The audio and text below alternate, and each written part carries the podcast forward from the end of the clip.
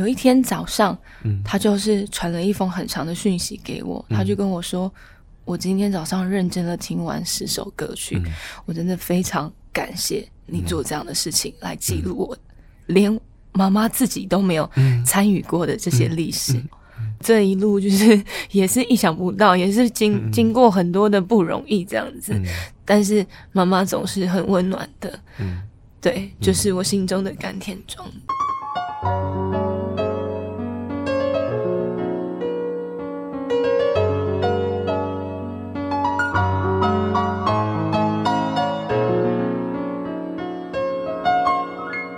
记得告白才未来，欢迎收听《告白那一刻》。嗨，我是那一刻，今天好吗？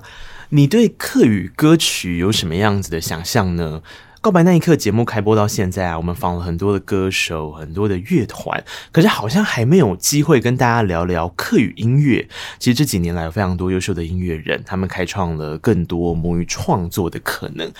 有意思的是，今天来这位创作歌手呢，他过去不是学音乐的，虽然曾经有过几次的音乐合作，但这一次是他第一次推出个人的创作专辑啊。可是呢，虽然是第一次推出，但整张专辑从概念到曲风都让人非。非常惊艳，我迫不及待想要邀请她出场了。让我们欢迎这位苗栗 Lady 夏以丽。大家好，我是夏以丽，那可好。要先教大家一下，因为大家想说苗栗 Lady 为什么会特别这样称呼，是因为她的专辑名称本身就是这样。但因为我不会念客语，她的那个写法很可爱，因为用的是苗栗的旧地名。对对对，叫做。猫狸客家话就是苗栗，苗栗就啊，就其实听起来就很像苗栗嘛。对对，所以其实讲客家话你就知道。对，但是你看中文的歌那个专辑名，其实不知道这是什么。我想说什么？哪只猫？哪里？因为有很多意象跟猫有关，嗯，在那个封面上，然后还有这首歌里面，其实都也有，对不对？好，所以猫里细妹，如果我们用客家话来说的话，叫做喵。小咪，say 妹，细妹就是大家知道那个女生这样小姐，对，细阿妹这样，细阿妹哦，所以会讲细阿妹都会。它是有有分吗？比方说，呃，看跟你的那个亲密关系。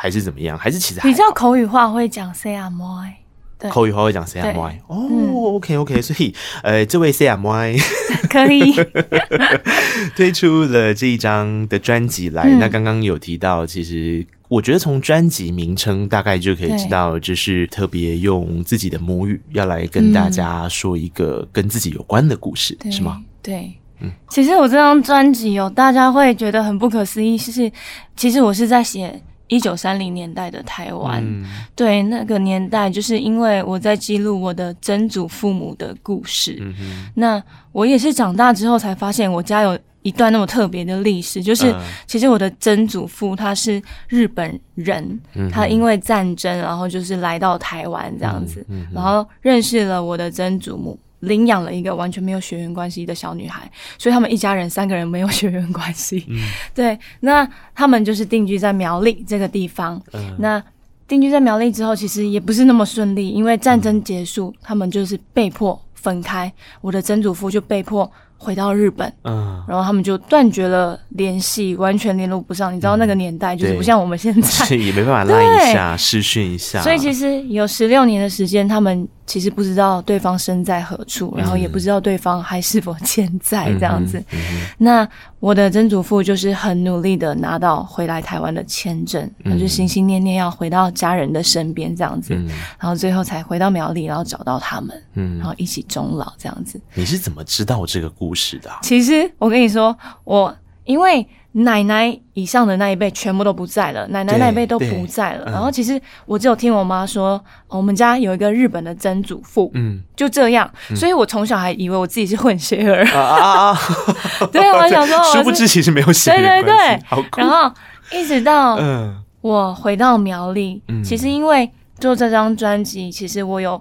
想要把我的客语再练好，因为其实小时候不太会讲，嗯，所以其实我回苗栗住了三年，嗯嗯嗯。那这三年间，就是会聊到啊家族的历史啊，嗯、我才觉得，哎、欸，这个东这个故事好像我们家都没有人知道、欸，哎、嗯，那我想要去把它挖掘出来，嗯，然后慢慢的挖掘，才发现哇，不是我想的这样，嗯嗯嗯、对，嗯、跟我我想的完全不一样。然后其实这些故事也不是我妈妈跟我说的，嗯、就是我是去做田野调查，然后问到一个九十几岁的白发长长的老婆婆这样子，嗯她才跟我说啊、呃，你们以前家家里发生的事，哦、刚好她是我的曾祖父母的好朋友这样子。哦哦哦，可是可是可是，那你你怎么会知道去问这个人啊？就是打听到的啊，嗯，就是这边打听那边打听，然后妈妈那边也有帮忙这样子，嗯、对。所以等于是你下定了决心，比方说你一直都觉得小时候好像有人就这样讲说哦，那个有日本的一个曾祖父这样，但是你并不知道是中间的过程发生什么事，结果因为这样子打听到知道这个故事的人，然后才带出这样一段，我觉得这根本就是电影情节的一个。因为我觉得我的曾祖父对我来说日本人，然后我就觉得。嗯他对我来说是很带有神秘色彩的，然后也是一个很熟悉又很陌生，因为常常听到。对，但是他的故事我完全不知道，完全不了解。对，对对哦，可是我我我我觉得很好奇，而且这件事也跟我开场讲的有一点关系。其实以利不是学音乐出身的。嗯，今天我们听到这一张专辑里面说着自己故事的夏以利，首先是素材有了。我们知道了这一段因缘际会下，从小就听过，然后后来透过有这个耆老，可以这样讲吗？就是婆婆把它立体化之后的故事，接下来他怎么样跟音乐发生关系呢？其实因为我做这张母语专辑啊，嗯、其实我很感谢我们公司好痛音乐，对，因为好痛音乐，你有发现他其实都在做母语，嗯、就是客家，嗯、对，嗯、台语、韩雅，嗯、然后还有原住民，对，对，那其实。我们公司其实是一直鼓励我们，透过音乐去寻找母语的根，嗯，所以我才会回苗栗住三年。所以，所以其实它还是有一些些关联性的，对，就是这样的脉络下来。哦，了解了解，等于是我回苗栗之后，我要做音乐，我要找一个故事，对。然后我发现，其实与其去说别人的故事，其实自己家族的故事就非常的精彩，对。哦，哎、欸，这样也挺有意思的。你大学的时候，就我看到的资料，其实不是走音乐这一条路。对。但后面，因为其实算个算是个斜杠的人嘛，有主持，有演戏，对吗？嗯，嗯。那后来决定要往唱歌这条道路迈进的原因又是什么呢？这也是一个还蛮奇葩的故事，我从来没想过啊。嗯。因为呃，应该说我是在一个教会，对。然后呢，有一天呢，我就收到一个陌生的私讯，嗯，然后那个人是一个男生，我也不认识，我只知道他的讯息中透露出他跟我同教会。他说：“哎、嗯欸，你好，我跟你同个教会，那我们现在那个公司有举办一个 audition，你要不要来试试看？这样子。”就这样。就这样，嗯，好，就这样。然后当时我收到，我就觉得好莫名其妙、喔。而且你不会觉得有点诈骗的那种？我想说你是谁？嗯 嗯嗯。对，然后之后呢，其实我有问我身边的朋友，我说，哎、欸，可是我要演戏，我又没有要唱歌，我去干嘛？这样。嗯、然后朋友就说，你就去试试看啊，给看人家给你什么样的建议，这样子。对。所以我一开始其实是打折这样子。这样子有一点玩票心态去这样，然后也没有想说一定要得到什么结果，可能是因为这样子，所以去到之后就比较没有压力，就是很可以尽情展现自己。那之后呢，苏通达老师就是我们的老板，对，也是我这张专辑的制作人，他就是发现哎有一个这样的小女生，漂漂亮亮的还不错，也会唱歌，声音很特别，嗯，然后他就说我们要做的是电音女团。所以一开始你是要做电音女团，就是欧美电音女团那种感觉，嗯嗯嗯、要唱跳型这样子，嗯、有没有很跳痛？嗯，然后之后因为反正一些团员的缘故。那我们团就没有组成，嗯，但是他们还是一直拉着我，就是因为那时候我的艾克艾克勒师兄，我师兄，对，对他们就发行了专辑，然后他们说，哎，来来来，然后你跟他们合唱一首歌，来来来，你跟他们一起做什么表演这样子，所以其实这我跟他们认识了大概五六年，嗯，然后是到最后的。这三三年多，我们才公司才跟我说，哎，我觉得哦，你是苗栗人，嗯、你又是客家妹，对，哎，你有没有兴趣用用你的母语来创作一张专辑？对，对我来说，我就觉得很震惊，因为，嗯。母语哈，我不太会。然后光是创作就是个挑战。创作哈，创作我没学过哎。可是我觉得我公司真的很大胆。嗯，他就是说你去做，你就是做就对了。对。哎，人生真的听以利这样讲，我觉得好有意思哦，完全不是自己想象的样子啊。就是你你要想，刚刚我我觉得很意外的拼出了几个故事来给大家分享是。这个故事开启了下一个故事，下一个故事又开启了下一个故事。可是从头到尾，你根本没有想过你要走走上这条路，啊、可是却交出了一张这么有趣的作品来。嗯，我也不知道为什么，就是对啊，很很梦，就是自己也觉得说很奇妙的安排这样子。嗯。嗯这几年做母语音乐的人其实越来越多。对。那一一过往是这样子啊，过往。大家比方说一提到母语音乐的时候，就是好像我我出道的时候，我就一直唱母语音乐，唱母语音乐这样子。Oh. 那我也不觉得我在做，因为我听起来我只是一个歌手，嗯、然后我去诠释这个语言。嗯、那这几年不管是客家、原住民或是台语，都开始出现说，其实在说自己的故事，或是试着自己创作，对，把自己创作的元素带进来，然后让你这个歌手的身份更立体化的去说跟你有关的事。其实我觉得这个是很美美丽的部分，很美妙的部分。就是其实我觉得像你刚刚说的，自身的创作，嗯，然后你再用自己的方式去诠释，那个一定是最到位的，一定是你最想做，就像编剧自己去演一样。呃，而而且因为你看以利的故事，又刚好证明了一件事情是，很多时候我发展跟我想的不一样，可是那动就是要有动力嘛。比方说，好一开始叫你去做这个唱跳女团，好，假设真的成了好了，那但他如果不是跟你自己有密切情感连接，比方说这个团像 S.H.E 一样，好了，大家感情很好，或者说哦，真的有一首两首很红的作品，然后让你继续走下去的时候，其实你也会有点困惑于啊，我不是学演戏的吗？为什么？对吧？对，没错。对啊，没没想到也也因为这样因缘际会之下，开始说自己的故事，然后有了这一张专辑。哎，这个光起点，我觉得就是一个好有趣的事哦。对，因为用的是客语创作，嗯，所以当然我一开始是有一点，有点不知道该怎么办，因为。因为我真的不会，不太会。其实你也是，如果讲台语就是“拱大”呢，就是好啊，试试看好。对，我就是这样啊。对，然后我家人也觉得，哎，莫名其妙这样子，哎呀，怎么就这样子了啊？你不是在演戏吗？这样，嗯嗯嗯。对，所以就是也是公司一直鼓励我，然后其实我觉得感谢公司，他给我了一个一个价值观，就是这个传达母语文化的价值观。我们不敢说是传承啦，但是我觉得这个东西是。像我我的师兄艾克勒，对，他们就是这样子一直发，一直发，一直发。是啊，是啊。然后其中有一首歌，我不知道你有没有听过，叫做《客家小草》。嗯，我听过。草草草草太佛草，然后就是音乐啊，旋律都很抓耳。没错。然后你知道那首歌现在就是小学很多课语课都在教。嗯。对，那我就会觉得说。哎、欸，你看这样子，我们默默的做，默默在这一块耕耘，其实它也是会有果效的。嗯，它也是会像蝴蝶效应这样子散布开来。对，那我们其实如果呃用比较制式化的方式去做一个课语的传承，那倒不如我们透过音乐。嗯嗯嗯来做让大家哎更有记忆点，然后可以朗朗上口，也可以学课语的这样的方式，这样。对，你看，如果在时间往回走一点点，在念文化大学的夏以利，然后老师问他说：“你未来想要干嘛？演戏啊？啊，不然我为什么会在这里？对吧？” 然后如果老师跟他说：“没有，你未来会因为。”唱客语歌曲，然后找到你自己的故事，然后甚至这个故事有机会被传下去，或者是说你的客家的这个认同有机会能够跟你自己的职业贴紧在一起，嗯一定觉得老师你疯了吗？对，对不对？有想过啊，我自己知道要做这张专辑，一直到我发行的这张专辑，到我现在上节目，我还是觉得很不可思议。嗯，可是我我相信你上这么多节目啊，因为我们现在录音的这个时间，应该已经是以利这张专辑推出。之后跑了一阵子宣传，对、呃，才过来的嘛。你应该也有听到非常多的 DJ 对于这张专辑其实是非常惊艳的，对不对？所以其实我自己也是很惊讶，因为我就觉得我就是就是创作的小 baby，然后我就是这样一点一滴的做这样子，嗯、然后也感谢公司有师兄他们、老师他们带着我这样子。嗯、那一开始想要推出这个东西，也会觉得说，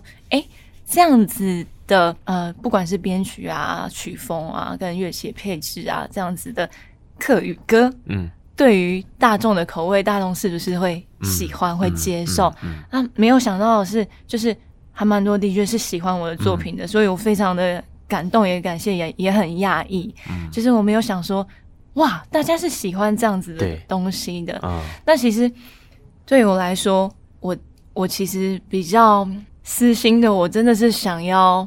想要小小的翻转一下大家对于客语歌的印象，嗯嗯。嗯、因为那个我我相信你已经在小时候听不懂英文的时候，你就会听英文歌。然后我们听不懂原住民，我也会听原住民歌。就是我很小就在听苏米恩他们啊。对，那我觉得客语歌是不是大家会有一点比较觉得哎、客语歌我听不懂哦，那是、嗯、那是什么苗栗国的东西，就会觉得好像很有距离感。然后因着语言的不同，会有一点不去听这样子的音乐。那其实我会觉得说。先请大家放下这样子的成见，我们先去听音乐，因为我觉得它是音乐，它的音乐的比重一定会大于语语言。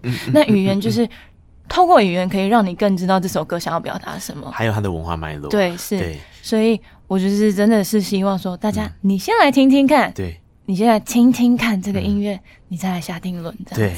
哎、欸，其实以利，我觉得你刚刚一直在感谢公司，你也应该要感谢你自己的功大。哎，因为我刚刚在听你讲这段的时候，其实我脑袋一直在想说，好，假设 你从小讲客语，嗯、然后你从小妈妈就一直拿传统的客家音乐好了，嗯、或者是说现在的客语歌手的歌一直给你听，一直给你听。那我想对你来讲，跟现在你要做一张专辑的想象一定会完全不一样，嗯、因为。框架是这样，我我觉得框架这个词是中性的，它可能会把你塑造成一个，诶、欸，我们所谓的传统典型的路线，因为以前客语音乐就是这样子做啊。那我我们就是要讲这个讲那个曲风就是这样那样，可是正因为你没有想象过你会走上这条路，我可以这样说吗？所以反而有更多的空间让你觉得不会啊。可是。语言归语言啊，但是我想要这个语言是这个曲风，我想要这个语言是这种感受，对吗？对，你觉得会有点危险吗？嗯啊？不会啊，真的吗？呃，我觉得这个是一个很有意思的事情，哎，真的，对啊，因为其实说实在，我说实话，就是语言这个东西，嗯，客语的语言放在歌曲里面是比较有规范的。很有规范，因为其实台语也有啊。是 就是我我我觉得所谓的规范这件事，就像我刚刚讲的一样，它其实是一个中性的词。有些人会觉得我我就是要听这个，我们台语叫 “quick call”，我就是要这种感觉，呃、我就是要这个 key B。对对对？那这是好的。可是它同样的，嗯、我觉得以利刚刚提醒了我一件事，是它需要被刺激，它可以去展现出，其实语言是一个承载文化脉络的事，但它不是唯一。Yeah，对。你你一定也是这样子想的吧，对不对？我觉得这个太酷了，太酷了。那怎么样落实那个曲风很特别，嗯、风格很特别？阿达老师是关键。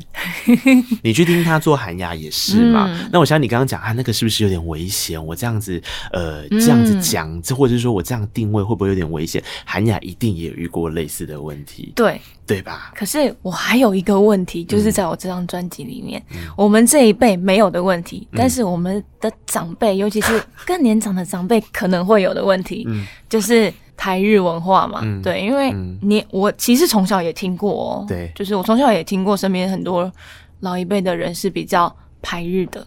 对啊，对，过去的历史了。对，所以。我那时候在做这张专辑的时候，我们公司也说，哎、欸，可能会有一点挑战哦。呃、对，就是对于这样子的文化的接受度，这样子。刚刚讲的那个已经够广大，这个也是哎。我想说，试试看，公司给我靠背啊，好啊。反正阿达老师说，这样子很酷。对对对 呃，的确，哎、欸，就概念上来说，以利刚刚其实讲的非常完善，然后也是我一开始听这张专辑，我有很多的疑问，在刚刚的对话当中得到了一些解答。在我们开始介绍一首一首歌之前，这是一个很棒的，呃，很很棒的概念啦。我觉得很多很棒的概念，并不是我有一个目的性了，然后我才去完成它，而是我在做的过程，我渐渐的发现，诶，它可能的挑战，诶，这个可能，但是试试看的那种感受，那反而其实诞生了一张，我觉得是很不错的一张专辑，然后包含了这一次刚刚说师兄艾克勒里面的那个阿青。应该也都有帮忙做制作嘛，像一开始做那个《猫里戏妹》这首歌的时候，其实我这这张专辑前面三首歌是他带着我做的。啊。哦、对，你是说像创作的部分就开始带着你做，他就把我关在录音室里面，呃、然后他就说，他就拿一个麦克风给我，他说：“嗯、来，我给你一段旋律唱进去。”我就是傻在那边啊，要唱什么？然后我就说，师兄，你可以先出去五分钟吗？嗯，就是因为我觉得太赤裸了，你知道吗？因为有人在旁边啊，会不自在。然后我就觉得创作这个东西，就是你知道，就是很很赤裸。然后我就觉得，就像我觉得我给人家看我的。Playlist 一样的赤裸，对，然后我就觉得师兄，你可以先出去五分钟再进来吗？至少让我先想好一个我觉得是 OK 的东西，你再听这样子。然后他就进来说太慢太慢。哎，这个真的很严格哎，因为你这让我想到我们以前刚开始出道在练那个声音表情的时候也是，嗯，那个师傅都会在旁边嘛。那你现在开始讲。那有些人比较好讲新闻，有些人他就要你念一段很有感情的话，我哪念得出来？你在旁边我都紧张的要死，你可以先放我一个人吗？放过我，就先让我练一下，练一下这样。嗯嗯，对啊，所以用这样的方式开始创作，你这也是魔鬼训练营哎。没有啦，其实没有那么凶，因为他其实之后就有跟我分享一下，说他写歌啊，就是旋律的编排啊，比如说副歌怎么写啊，对，那些他就是有一个简单的课程先教给我，我才知道要怎么创作，不然我完全就是无从创作起这样子。我觉得这可以用他带着你做这首《猫里细妹》来聊诶，因为首先是。猫里大家都说是苗栗的旧名，可是它有一个“猫”字，对不对？所以这一首歌曲要怎么呈现猫呢？它就要有一些跃动感，所以在编曲上面，它就很像是喵在。喵，很像喵在跳，猫在跳。对，然后猫在跳之外，就像刚刚讲喵，你里面也放进了喵。那是我不小心录进去，真的假的？但是我唱完之后，听起来很自在。然后最后就喵，然后说啊，你们你刚刚唱什么？就录音师说你刚刚唱什么？好，可以用哦。哎，酷！所以的确像这样子玩出来这一首歌曲，作为一首开门歌，就还蛮棒的。我觉得它的意象就兼具了在创作过程当中，即便你不知道猫里。是苗栗，你也可以有一首呃一个想象，然后好像开始要跟大家说故事。嗯、这位 Lady 要来跟大家说故事，欸、你真的很聪明哎，对，对对我就是把它放在专辑的第一首歌，嗯、然后就是一个开场、嗯、intro 的一个概念这样子。这首很棒，然后它里面就很白的告诉你了，他就是要讲日本跟客家。呀，Yeah. 这两件事情，然后大家就还在想说，日本跟客家，那好啊，客家我们有语言来代替，那日本这个概念要怎么办呢？呃，这整张专辑里面有一个很重要的灵魂乐器，叫三味线。嗯，这个乐器其实就是因为那时候我们专辑是这样子的发想，嗯嗯，然后设定在当时的那个年代，对，所以也是阿道老师也觉得说，这样子的乐器加进来啊，整个你知道吗？就是。整个会带你回溯到那个年代，对，然后两个文化的结合，这样子，对对对。所以你其实一听到那个乐器，你就会觉得，哦，就是日本，对呀，对。我觉得这很酷，然后很酷的地方是，还找了一个超有名的乐手一起加入做三味线的编排，那个乐手叫做小比田雅胜老师。你有亲自碰到面吗？我们因为疫情关系，所以没有。但是因为之前。我在呃录音之前听到的都是 demo 版，嗯、demo 版其实都是电子做出来的，嗯、哼你知道吗？就是、嗯、我知道，所以我当要录音之前听到了老师真正弹奏，哇，我真的为之惊艳。就是、嗯、第一个是我没有想到他可以弹成这样，嗯、然后第二个是我觉得他的情感也是加注在里面，然后让我。在唱歌曲的时候，听到了他的这样三味线的演奏，嗯嗯、我真的可以更投入在里面。嗯嗯，那很像是一种手工的温度，对不对？如果我们找其他的领域的说法来说的话，就手做的感觉。我觉得这个很有意思，因为其实在里面有非常多的歌曲都用到三味线。那老师他自己像《猫里细妹》这首歌的三味线就是他弹的嘛，嗯、对不对？嗯、刚刚一定有讲了，编排是有巧思的。按我一直在想他的编排故事里面。中间这个过场的段落是哪一首歌呢？刚好就是我最喜欢的一首歌，因为刚看曲序，哎，我要播这首歌刚好是中间的。对，这首歌也很有意思。这首歌从歌名就吸引别人，然后 hook 非常强。这首歌叫做《甘甜庄》，你喜欢哦？我超喜欢这首歌，是你最喜欢吗？是我最喜欢的。嗯嗯嗯，哇！因为我觉得它旋律非常的好记，然后刚强刚强，对，就是为什么会用这样子的名字来讲自己的故乡？对，我觉得这个就是一个好玩的，你会激发大家好奇的地方。真的吗？嗯，这是有故事的。那这个答案我们先听歌，然后我们来说，好不好？所以如果你是用 KKBOX APP 收听的朋友，我们来听这首由夏以丽所演唱的这首歌，叫做《甘田庄》，它的客语叫做《港甜庄》。这一首甘田庄对我的感觉就很像是，我开车到一个地方，我遇到了一个老伯伯嘛，因为它里面叫阿公嘛，对不对？对，还要跟你讲一个故事哦。故事里面呢，有小桥流水，但是也有一个气势在，很像是世外桃源的一个村庄。嗯，我一直觉得这首歌很气派，就是它该气派的时候很气派。因为一般我们来讲故乡，可能有时候就是啊思乡情怀，然后好像小小的很温暖的，没有哎、欸、这首歌很气派诶，感觉是一个豪门。因为我们家都是很气派的人，你知道吗？是哦、就是我爸讲话中气十足，你在十条街远都听得到他讲话啊。所以难难怪我觉得听起来很像是在外面再怎么闯荡很辛苦，没关系，回到家就有家族撑着，对，爸爸罩你回来，爸爸养着。所以这首歌的故事也是。跟这些呃自己跟家人互动的部分有关吗？其实这首歌，我们家在苗栗铜锣开了一间餐厅，嗯、叫做连记甘味。嗯，那这间餐厅其实是我爸爸他们家族，嗯，他们兄弟姐妹届龄退休，嗯、然后来开这间餐厅，是为了传承一个呃两百多年的一道菜。那道菜是什么？叫做祖传风鸭。封封鸭，对。什么是风鸭？风鸭其实它是。呃，焖蒸的意思，焖蒸的鸭。嗯、那这个鸭为什么要传承？嗯、就是因为台湾没有餐厅在卖，哦，然后是我们祖先传承下来的，嗯、所以我们觉得这道菜真的很好吃，嗯、想要分享给大家这样子。所以是一种特殊的料理手法。对，它其实是需要十二个小时的制作，哦、然后需要五个小时的焖蒸，所以它肉质非常软嫩，然后你。汤，它的汤汁跟肉就是配饭吃。Oh. 我们有一个客人一直吃了五碗，他后面菜都不用吃了，这是超下饭的。对对，好，oh. 反正就是我们那时候开了这间餐厅，就做连记甘味这样子。Oh. OK，所以其实我在专辑里面放了这首《甘甜庄》，也是在。比喻我的家乡，我的家里，嗯，家族年纪岗位，啊，对，然后里面说的那个老阿公啊，就是我爷爷这样子，啊、我阿公啦，爷爷，因为我阿公啦，阿公就是很很爱去去那个路上啊，旁边啊，大树下乘凉啊，然后路过的人就会跟他打招呼聊天那种。哦，对，原来是这样子的一个故事，而且因为它其实环境的氛围带点奇幻呢，就是我在听这首歌的时候，对，哎，你刚刚这样子讲，我觉得也合理，因为就是传来一个料理甘甘甜甜的味道，是，那其实甘甜这两个字，我觉得它是由我们的店名去抽两个字起来，嗯、那其实我们的店名。我简短的讲给你听，我觉得也非常感动，嗯、因为这些手路菜都是我阿婆，嗯，阿婆那边传承下来，嗯、但是其实我阿婆不在了，嗯，我阿公还在，但是他已经九十几岁，嗯、他现在还坐镇在那个连记岗位里面，这样，嗯嗯。那其实我们也是为了纪念，嗯，我的阿婆，对，传承的菜，对，所以取了阿公跟阿婆的名字，啊，陈天莲跟彭玉干，哎、欸，很感人呢，所以。陈天莲记的彭玉干的味道，连记甘味这样子，这个是我们店名的由来这样子。我鸡皮疙瘩，感情怎么那么好啊？他们感情很好。嗯，呃、我老公现在有时候还会对我阿婆说话这样子啊，是哦。嗯、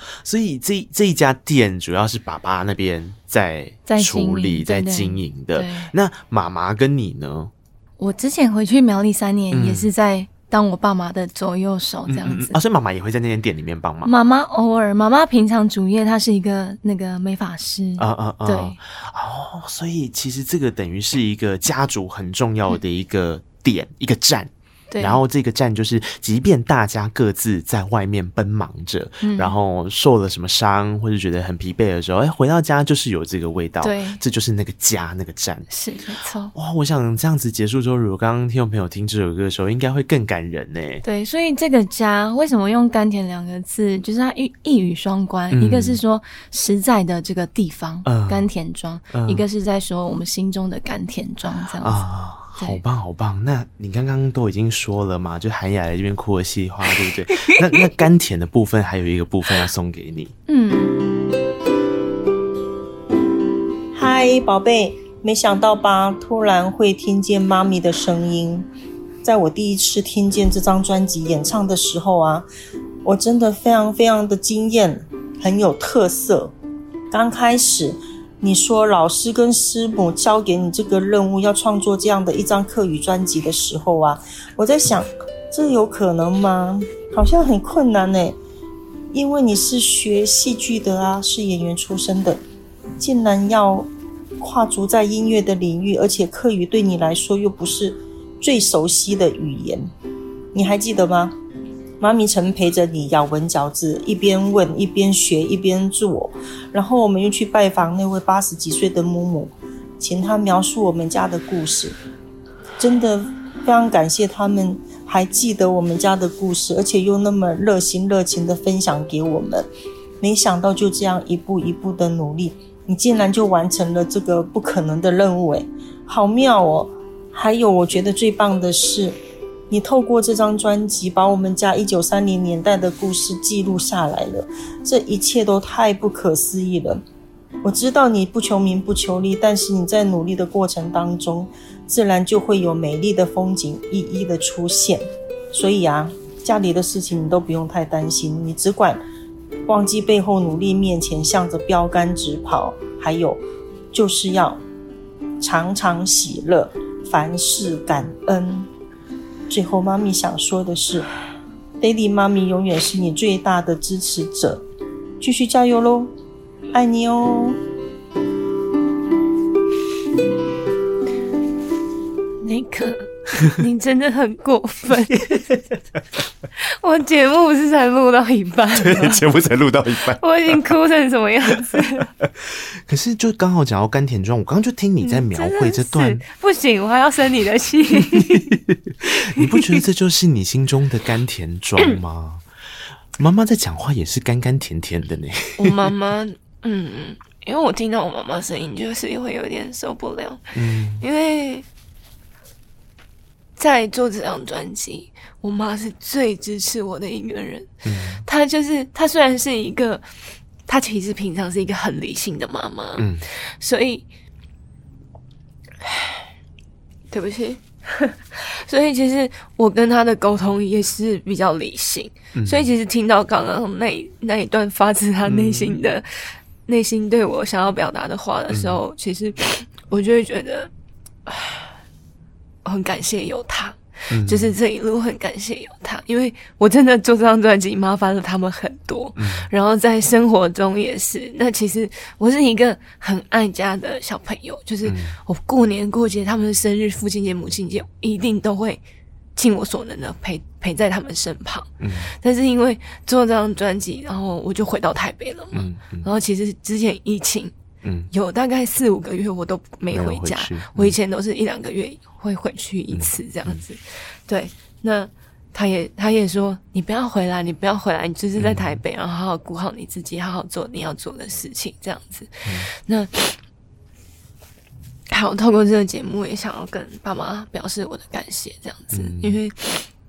他们也知道我这一路就是 也是意想不到，也是经、嗯、经过很多的不容易这样子，嗯、但是妈妈总是很温暖的，嗯，对，就是我心中的甘甜中，嗯，这样子鼓励我。对啊，你你你想，我倒觉得说，像刚刚以利讲的这一段话，一定很多人会有。同样的感受是，呃，你你会觉得久了，比方说我们在台北念书，然后我们在台北工作了嘛，那你久了，你就开始觉得说回家这件事情，有时候会不会麻烦到家人？那进一步的，当我接收到这个挑战，然后我拜托家人一起完成，然后我们一起去找什么时候，会不会觉得啊，好像麻烦到了别人？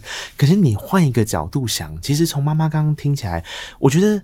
他反而很谢谢你的麻烦呢，不然他不会记得这么多这么多的小细节啊。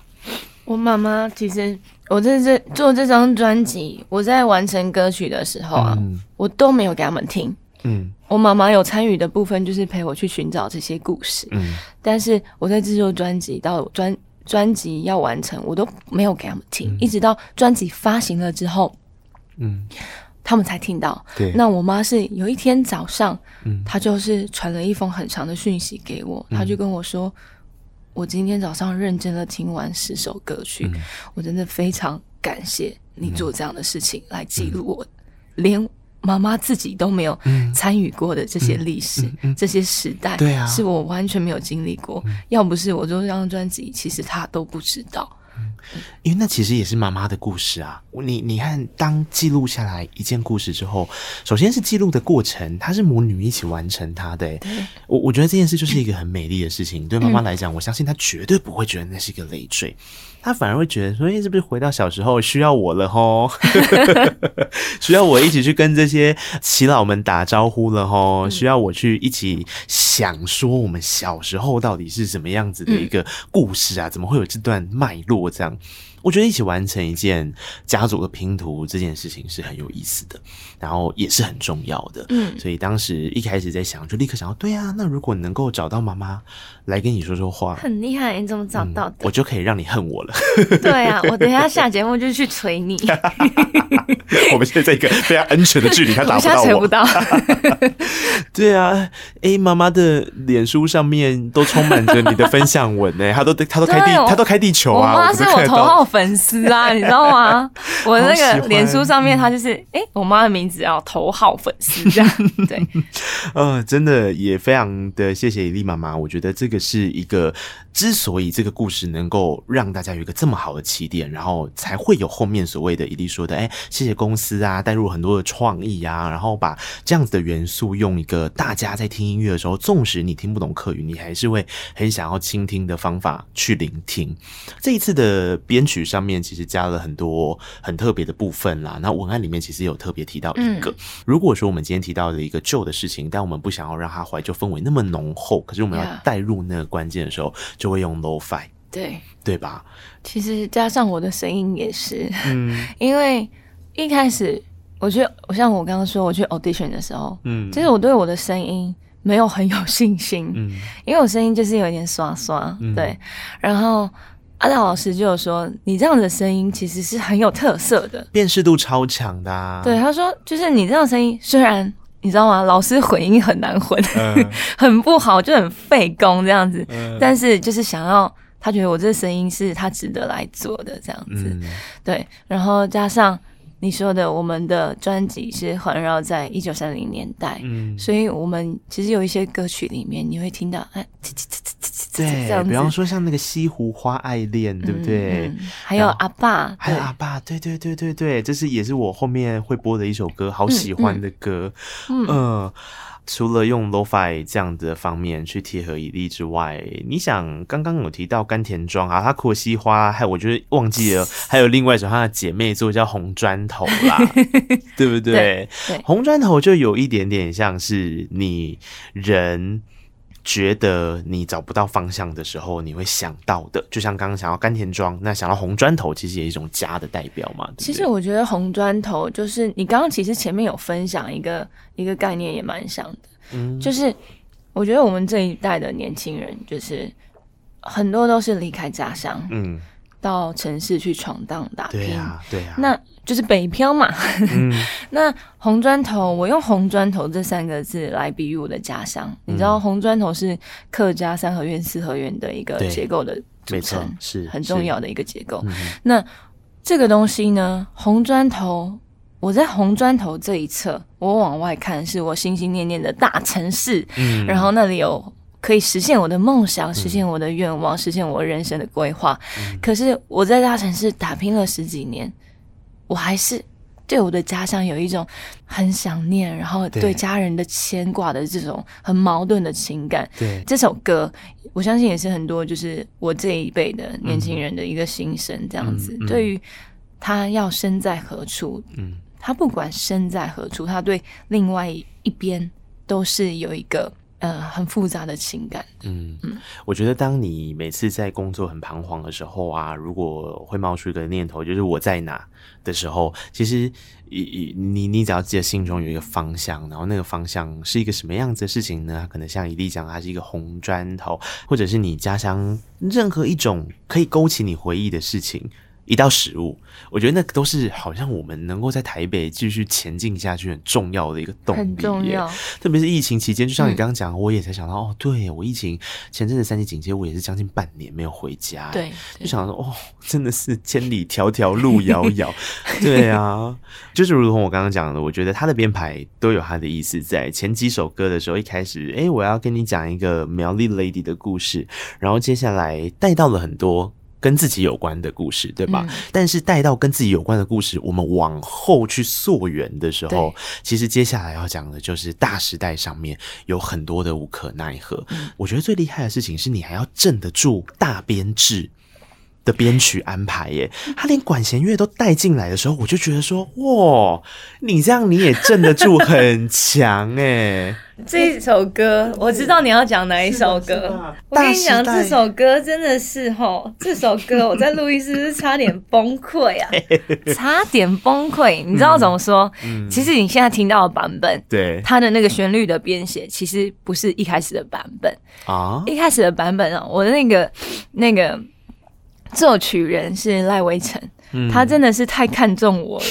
他写了一个，我觉得连阿妹唱起来都会很吃力的，你知道吗？他在高音前面完全没给我呼吸。嗯嗯嗯嗯。对，然后那时候是我在录音室的时候，我就怎么唱，然后阿达老师就是觉得这边好像怎么样，就是 K K 的不是很满意，嗯、然后他就是仔细的研究一下，他说：“哦。”这个威成写的这个是太难了吧？他完全没有让你呼吸。他说：“好，那你这里帮我改成怎么唱这样子。哦 ”阿达老师还是有救你一下，对他救我。对，不然我就觉得哇，这这这首歌真的是大挑战。嗯，所以其实这首歌在录音的时候也有一个故事，因为我录一录，我就说、嗯、老师。可不可以先录猫里细妹？还好是因为这个猫里细妹，她就是很轻松愉快，嗯，然后我录的也特别顺利，然后她整个就是把我情绪有带起来，嗯，然后我再回过头再来重新诠释一次，海港仙草》这首歌这样。我自己在听《海港仙草》这首歌的时候，因为它其实有点承先启后。它前面那首歌是南岛的家嘛，对不对？嗯、如果翻华语的话，呃，你大概就可以感受到那种有点风雨欲来。然后这个是气氛，可是这个气氛它一定就是从编曲慢慢的准备要营造出一个什么。然后到《海港仙草》，然后到下面那首歌曲也是没有再跟你客气的，就是《天光日的解答》，这个也是没跟你客气。这三首歌一气呵成的时候。呃，情绪最高点就是第七首嘛，就是刚刚讲的《海港仙草》。那我们就直接带这首歌。如果你是用 KKBOX 收听的朋友，我们来听听看这个喘不过气的部分到底是怎么样被完美呈现到。我其实是非常感动的，谢谢。谢谢刚刚听到的这首歌，它从歌名就很有意思。那我想你刚刚已经听到那个鸡皮疙瘩的感动度了，因为我觉得钢琴的温柔跟弦乐团的那种编制，其实是会让人家觉得在拥抱。然后这里面有一个很巧思的地方，是它的和声，我觉得很像海浪。一层一层的这样，然后有一个像是码头号角的那种铃声等等，你就觉得说，哦，阿达老师其实放了很多巧思在这里面，但你也要 vocal 撑得起来，唱的时候总要有一些想象画面吧。我跟你讲，唱的时候，我觉得阿老阿达老师帮我配唱。帮助我非常多。怎么说？因为毕竟我是演员出身的，呃、我就觉得，哎、欸，你看陈奕迅啊、刘若英啊，他们在唱歌的时候，就是很能让你带入到那个画面情绪里面。对对对，对对对。那我就觉得，我是不是也要把这件事情做做足，这样子、嗯、做好功课？所以其实我第一次嘛，没经验嘛，所以我去录音室的时候。知道，你知道那很很厉害的麦，不像你在唱 KTV 一样，嗯、你需要很用力。是但是我就是比较用力的在唱这首歌，嗯、因为我觉得我这首歌情绪很浓啊，很满啊，你要做出来，你要让大家听觉上感受到啊。嗯、然后他一听到我唱，然后他就打断我说：“嗯、啊，太多太多太多。太多” 他就说：“其实你的声音就是有自带情感了，所以你只是你只是需要。”很舒服的唱出来是就好了，这样子，所以大家才会听到现在这个版本。哦，阿达老师真的也是很会带，我觉得 其实给几个关键字来说，对于一个演员出身的人是很重要的，因为当你在找画面的时候，你有那些关键字，你更好找。嗯、那我觉得这首歌你本身在做创作的时候，其实它就很有画面。那个海港咸草是什么意思？其实“咸草”这个字，它叫做“杭臭”。就是客语中它是令草的意思哦，你知道令草对不对？我知道，我知道令草帽啊，那种那个令草，它其实令草这个东西，我觉得它是一个很特别。那我就把它比喻来我比喻我的曾祖父。嗯，为什么他很特别？就是他跟我曾祖父一样，他是从日本漂洋过海来到台湾的外来种。对，但是他定居在了台湾，嗯，却在台湾生长的很好，落地生根，然后甚至在苗栗院里这个地方，嗯，他就是被做成很多的产品这样子。对，那我的。曾祖父也是同样，嗯，那其实这首歌里面其实有写到说，他的一个这样的身份，嗯，也必须呃在战争后把他带回日本，嗯，所以在这个他们分离的这个十六年间，嗯，其实他们是很思念对方的，对，我里面是用。这个海港仙草这个东西，去比喻我的曾祖父，嗯、然后因为海港仙草嘛，在海边，嗯、这个海风捎来的思念，嗯、那什么时候才能把我心爱的人用这个海风烧到我的身边？嗯、这样子，嗯，嗯一首歌三到五分钟的时间，可是你要想，你有办法十六年跟你的另一半其实是几乎断了联系吗？那你哪来的 line？没有这种事，好吗？一九三零年代，对不对？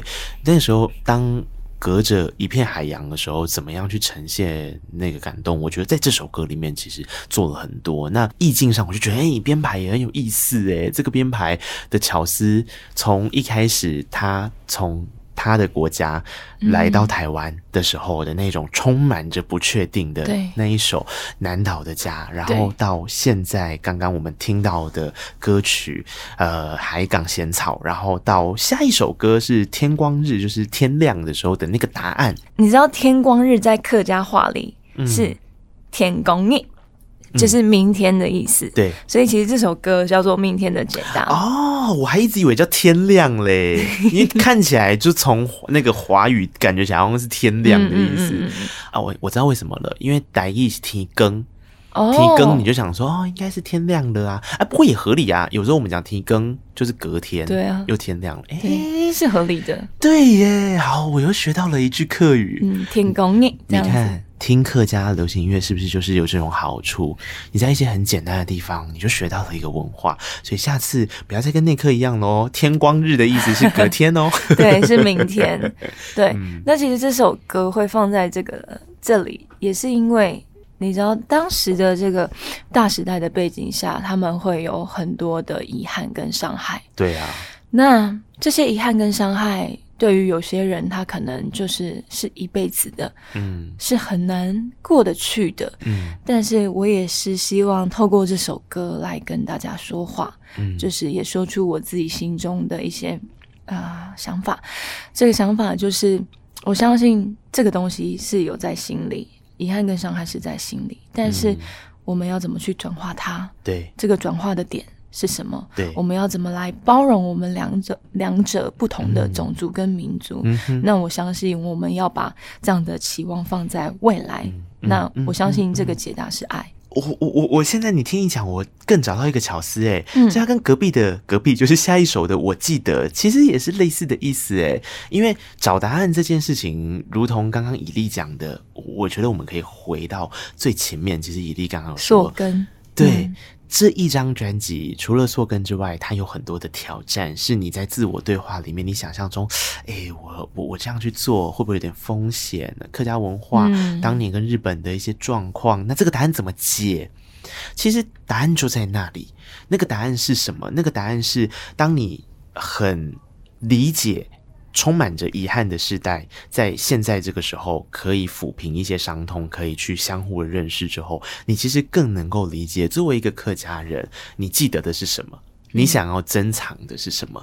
我觉得，嗯，谢谢你给我这张专辑，就是你丰富了我这张专辑的，嗯、呃，这这样子编排的脉络。嗯，我这张，呃，应该说这首歌叫做《I G Day》，我记得这首歌也是我好像整张专辑第一还第二首。写完的歌。啊，比较早写完，对，比较早写完的。嗯嗯嗯、那这首《爱记得》其实也是在讲我们这个民族，嗯，你知道我在讲我们的客家民族，嗯，那你知道客家民族对于大家来说会有很多的。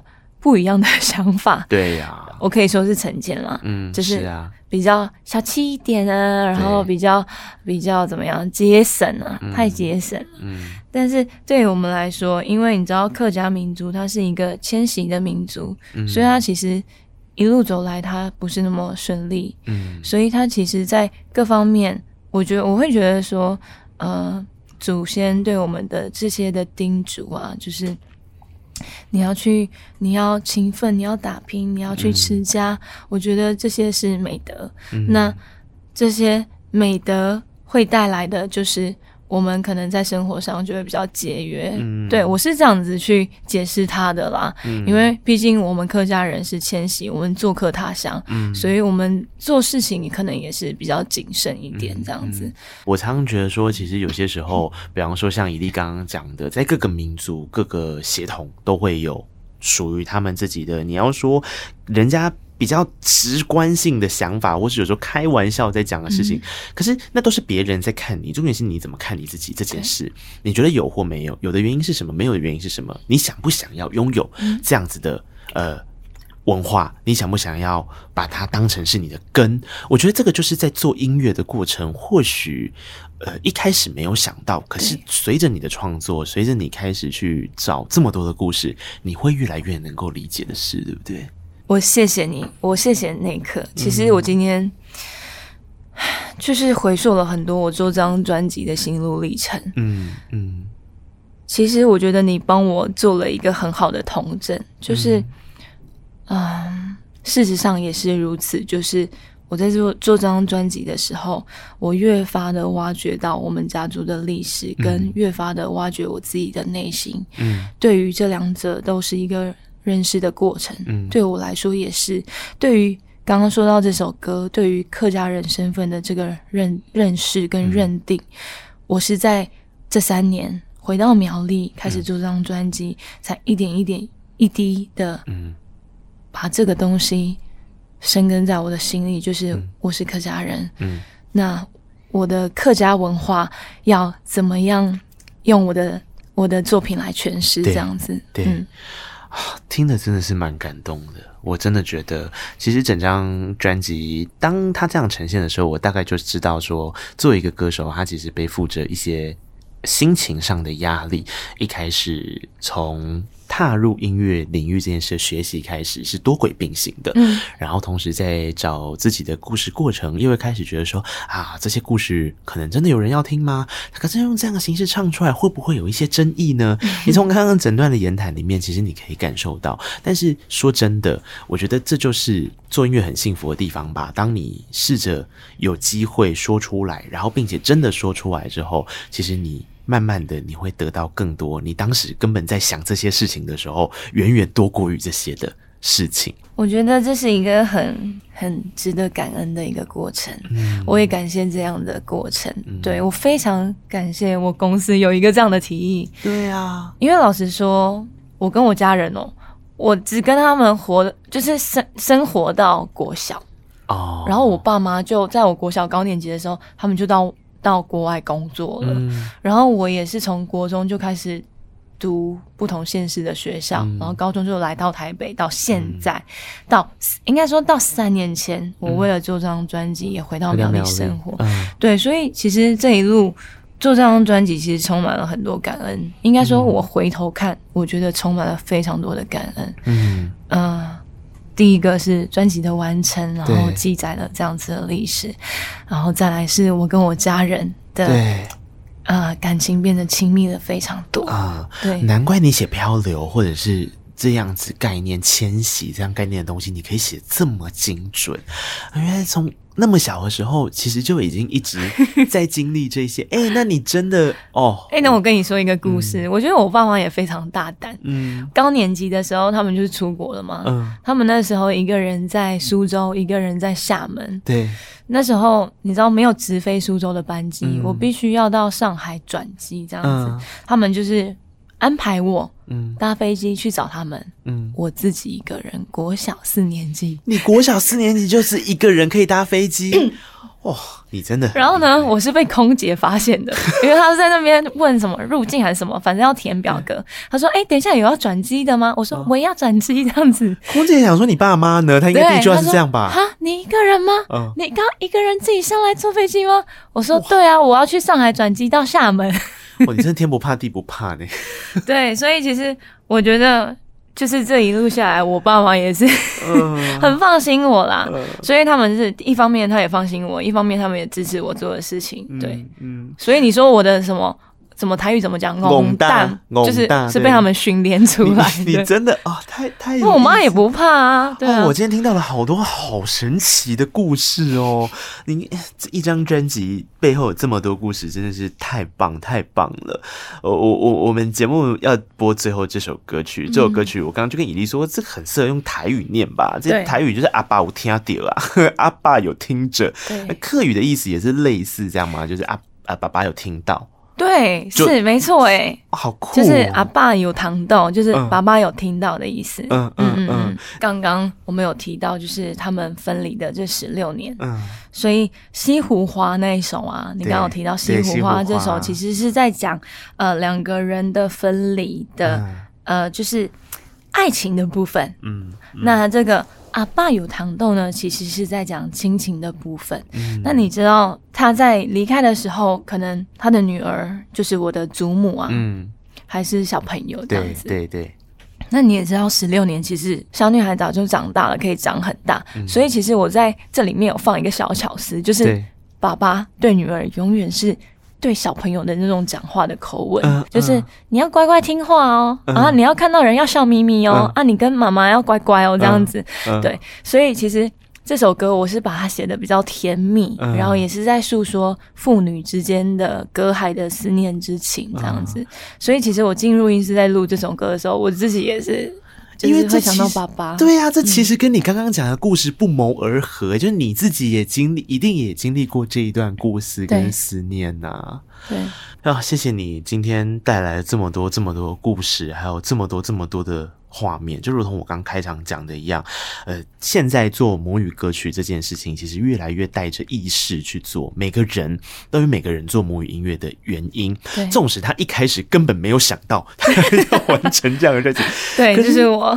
可是我觉得，随着这样子的故事里面，你可以看到很多人在唱自己的故事之后，他渐渐认识自己，其实也把所谓的母语音乐多出了更多想象。嗯，然后很谢谢这些想象能够带到听众朋友耳朵的。这些制作过程还有故事，对，太好了，谢谢伊利，怎么那么优秀啦？好了，要结束哦，我要去打耐克了。哎，后面陆陆续续还会再有一些活动吗？哦，有有有，嗯、其实我们最近有一个还蛮特别的节目。那这个节目呢，我们是跟台北市客家文化基金会一起举办的，叫做《月光下寻你》捏贡哈琴的一个线上的英文展演。嗯、那我们在十月二号有一出客家儿童音乐剧，好，我是副导演兼。呃，编剧兼编舞，就是还有其他打杂的事情这样子。哪我是没有演，但是你会看到很多我的心血这样子。那其实我觉得，呃，也不需要说，哎、欸，担心说，呃，小朋友听不懂客家话。其实演员的功力很深厚，其实你们看他的肢体动作跟他的情绪表演。嗯你们是知道他们在表达什么的。嗯、那我们里面很特别的是，因为我们有音乐的部分，对，我们有请了一个叫做 A 剧团的阿卡贝拉的剧团跟我们一起合作，这样子。嗯、那我们这样的演出，其实我们当时候，因为我们是线上演出，我们是先录好的，对。我们在录的时候，我们在旁边都感动的不要不要的。嗯，它其实是非常具有教育意义的一出儿童剧，所以我非常推荐身为爸爸妈妈的我们可以带着小朋友来看这出戏。那时间是会在十月二号的晚上七点半首播。那它是在呃这个。台北市客家文化主题公园的 YouTube 频道上播出，这样子，嗯嗯嗯、对。那我们也会有边看也可以边填写我们的 Google 表单，嗯、会填问卷，嗯、然后我们也会有一个一千五百块的魔术大礼盒开放给大家抽奖，这样子。等下，所以。上去那个 YouTube 网站上面就可以看得到，还可以抽奖。对，啊，去啦，在担心什么呢？大家是是是，所以大家就来看戏吧。嗯，而且我觉得以利刚刚讲的很棒，就是其实整张专辑的制作过程，我想最让他认同的一件事情，就是不用担心听不懂客语，先学起来。那怎么学呢？其实从很多简单的方式啊，你看一部很好看的戏剧，就是给儿童的，你还是可以看呐、啊。你从里面去学到一些客家。家的用词等等的啊，你如果觉得还不够啊，你就把猫里细妹再拿起来，从头到尾听一次嘛，是不是？对，其实我觉得你说的很，就是让我想到一件事、欸，哎、嗯，其实你知道客家人啊，嗯。在很多国家都有客家人呢、欸，对呀、啊，所以其实你去，其实去国外是会听到客家话的，嗯嗯嗯、然后说不定你学了客家话，在国外也可以用得到哦，是吧？对，所以各种可能性都正在发生。我觉得重点就是打开你的耳朵，不要因为一个语言你就先去拒绝它。其实有非常多非常多精彩的内容就等着你去发现。嗯、今天非常谢谢以莉到空中来，感谢你，谢谢。先不要来揍我，怎么知道？看到我的小眼神了吗？好了，告白那我们下次见，谢谢，谢谢你，拜拜，大家拜拜。